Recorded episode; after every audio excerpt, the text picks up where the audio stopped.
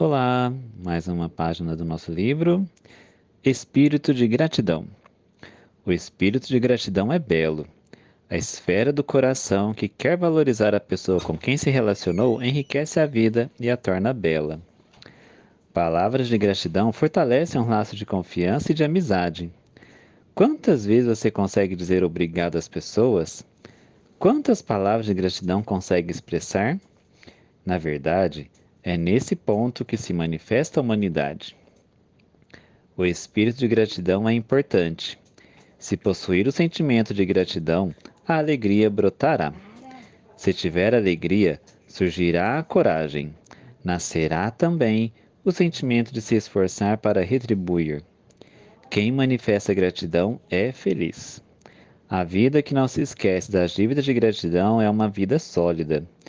Mesmo que você adquira escolaridade, se somente exibir seu currículo acadêmico sem entender a sutileza do coração humano, sua escolaridade não terá sentido nenhum.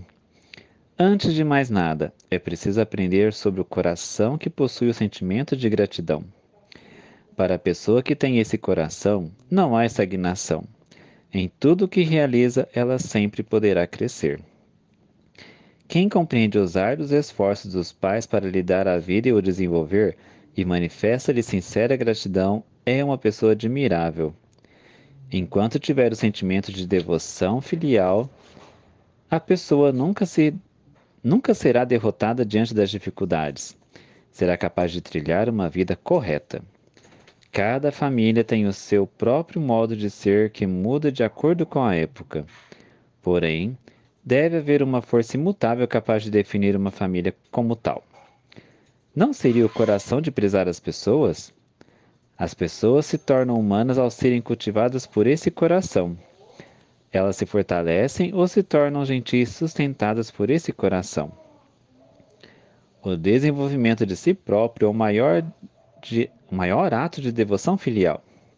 A relação entre pais e filhos é algo que continua para sempre. Os pais são sempre os pais, e da mesma forma, os filhos serão, serão sempre filhos. Mesmo depois da morte, os corações continuam unidos. Portanto, pode-se dizer que a devoção filial é um objetivo para toda a vida.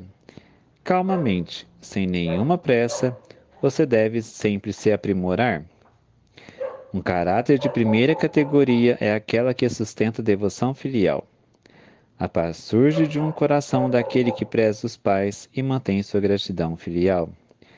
Página 31 e 32. Seja a esperança.